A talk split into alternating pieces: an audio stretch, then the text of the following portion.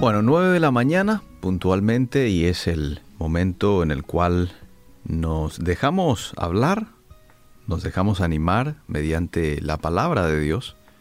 Y hoy quiero compartir un poquito lo que dice Juan capítulo 16, verso 33. Juan 16, 33.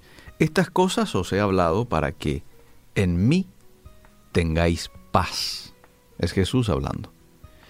Y luego dice, en el mundo tendréis aflicción, pero confiad, yo he vencido al mundo. Quien te dijo que siendo cristiano no ibas a tener aflicciones, te engañó pero grande. Porque todos los que estamos en este mundo vamos a tener aflicciones tarde o temprano, de cualquier tipo.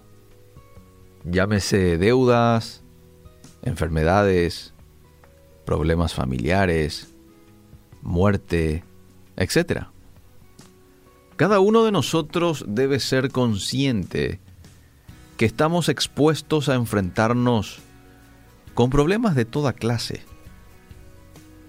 y que en momento determinado nos van a desanimar al punto que consideraremos que las cosas quizás nunca van a mejorar. Pero mediante este texto que acabo de leer, Juan 16, 33, Jesús nos aconseja en primer lugar que tengamos paz. Estas cosas os he hablado para que en mí tengáis paz. Según el diccionario, uno de los conceptos de paz es virtud que pone en el ánimo tranquilidad y sosiego opuestos a la turbación y las pasiones. Entonces podemos decir que lo que Jesús nos quería transmitir era que teníamos que estar tranquilos en Él. ¿eh? A veces estamos tan turbados que lo menos que hacemos es darnos cuenta que en Jesús estamos seguros.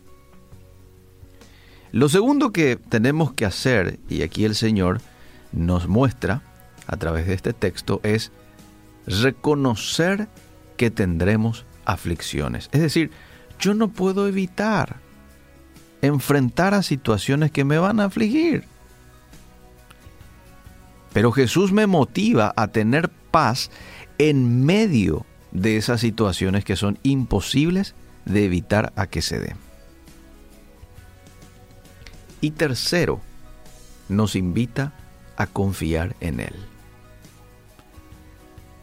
pero confiad en mí, yo he vencido al mundo. Según el diccionario, uno de los conceptos de confiar es esperar con firmeza y con seguridad.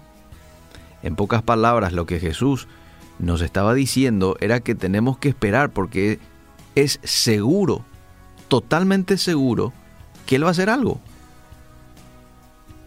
Ahora bien, resumiendo el verso, podemos decir que Jesús nos motiva a tranquilizarnos, a reconocer que vamos a tener situaciones que van a querer robar mi paz, pero al mismo tiempo nos invita a esperar con firmeza y con seguridad que Él hará algo maravilloso en nuestras vidas. Si de algo debo estar yo seguro es que Dios nunca me deja solo siempre está pendiente a mis necesidades, siempre está pendiente a las situaciones que estamos viviendo. Y todo esto nos debería de llevar a tener la paz que Él quiere que mantengamos y sobre todo a esperar con firmeza lo que Él seguramente hará, porque es Él y nadie más que Él el que tiene la última palabra en cada situación. Entonces hoy yo te invito a mantener la paz a pesar de las situaciones difíciles que se te presenten hoy. Te invito a creer en las palabras de, de Jesús, que nos motiva a esperar con firmeza, con seguridad en Él. Pues Él ya ha vencido por nosotros. Por lo tanto, la confianza en su victoria es la seguridad que todo va a salir bien. Entonces, en esta mañana, en este tiempo de reflexión, quiero alentar tu vida, darte ánimo. No te vayas a dejar vencer por las aflicciones, que aún en medio de los momentos más difíciles de tu vida, puedas tener la seguridad total de que Dios va a actuar a tu favor. No vayas a dejarte vencer por las circunstancias. Confía en el Dios que gobierna sobre todo.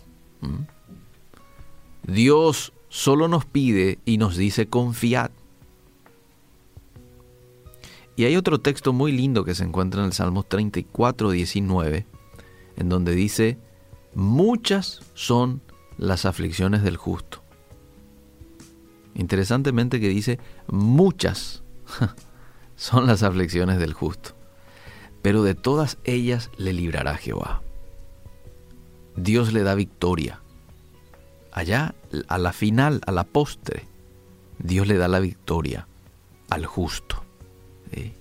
Dios le libra de lo que pueda estar este, quitándole el gozo o atentando contra la paz de ese hombre o de esa mujer justo, justa.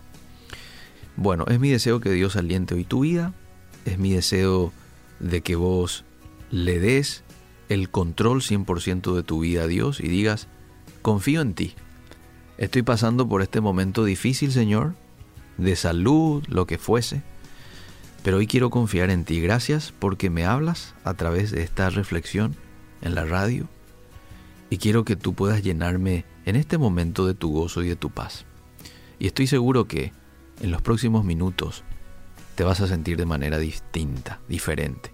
¿Por qué? Porque el Señor te va a escuchar y va a llenar tu vida de paz y de gozo que tanto necesitamos.